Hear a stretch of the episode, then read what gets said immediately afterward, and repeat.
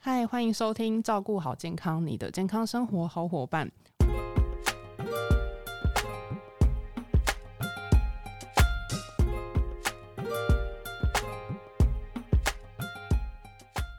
我是 Kelly。本周照顾好健康呢，很高兴邀请到优活原力研发长 Ann。我们先欢迎 Ann。各位听众朋友，大家好，我是 Ann。就不知道大家有没有注意到，说现在其实呃越来越多人就是吃素食，然后提倡爱护地球、更环保、更让自己比较健康，就会看到说，哎，很多红啊就会拿着那个素食肉在吃，然后提倡说吃素食肉比吃一般的那种肉品还要好。但我们还是听到很多的声浪说，其实好像素食肉没有想象中的那么健康。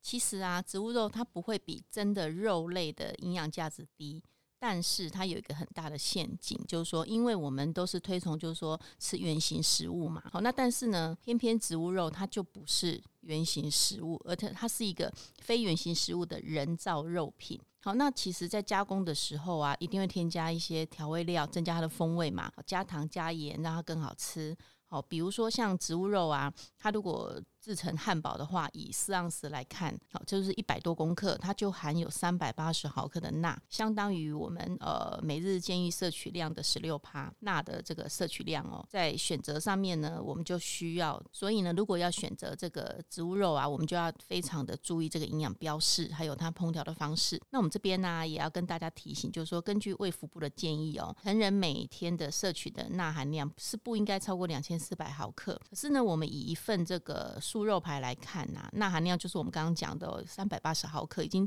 将近四百。那这还不包含我们在这个烹调料理的时候啊，额外所加的调味料。哦，所以说其实我们只要一稍不注意啊，钠含量很容易就超过了。这样听起来会不会就是台湾人本身自己在吃的那个素肉？我们是不是说那个呃，从国外开始红的那个素食肉，就是它本身在吃的素肉，会不会比就是植物肉还要来得好？好，那呃这边讲的应该就是它的营养成分，还有它的这个原料。好，那其实呃我们一直讲植物肉啊，它的基底跟我们台湾吃的这个素食肉啊，其实是蛮接近的。台湾的素肉啊，大分大部分都是以这个大豆蛋白好做基底。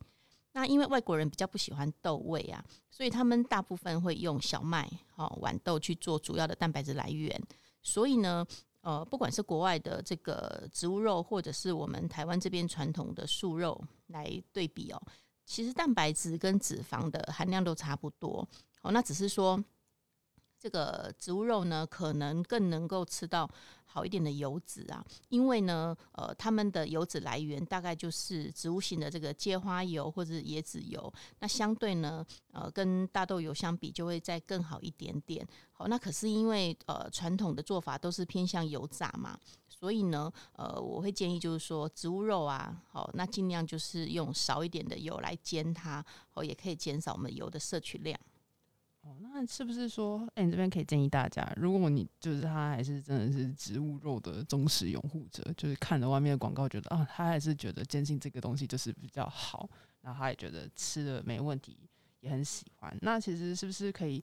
呃，除了说用煎的部分减少油量，来让就是不要就是对健康有危害的部分的话，有没有什么样的建议，去怎么样的使用可能会比较好？好。我这边还是要提醒一下大家，就是说，不管是植物肉哈，它的这个来源可能会比较健康嘛哈，不是真正的肉类，但是不要忽略，其实它就是蛋白质。好，所以呢，如果呃我们摄取太高量的蛋白质，其实如果对一些肾脏比较不好的人来看，它其实还是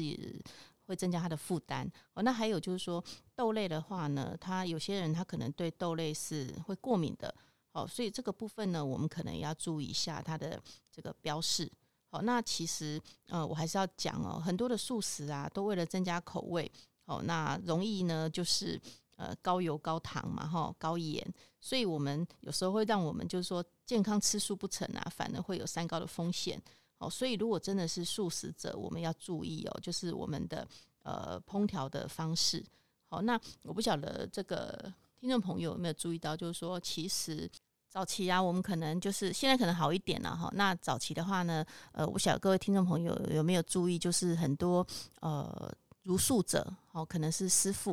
哦，那他们长期其实都是吃素，可是他们吃很多豆类的产品。那还有就是他们在烹调过程当中，为了要让这个素食呢可能比较好吃，好，那事实上也比较多油，哦，多盐，所以很多师傅其实都身材都不是太瘦啦，哈，这个可能要注意一下，跟烹调方式还有很大的关系。那我们这样就是从 N 这边也知道说，可能素食者他比较容易就是碰到，就是因为可能高盐啊、高油啊、高糖的部分，然后甚至是更容易就是碰到就是高钠的部分。那是不是如果我可以补充钙的营养素，可以帮助这些呃如素者，就是可以去排除身体盐分，减缓身体的负担？对，其实含钙高的食物蛮多的啊。哦，比如说我们刚才一直在讲豆类嘛，哈，豆腐、杏仁、芝麻，哦，那也可以透过这个豆干呐，哦，还有就是，嗯，喝一点牛奶，如果它是奶蛋素，哦，那事实上它是可以吃蛋跟喝牛奶的，那我认为它们也是一个蛮好的素食的来源，或者是，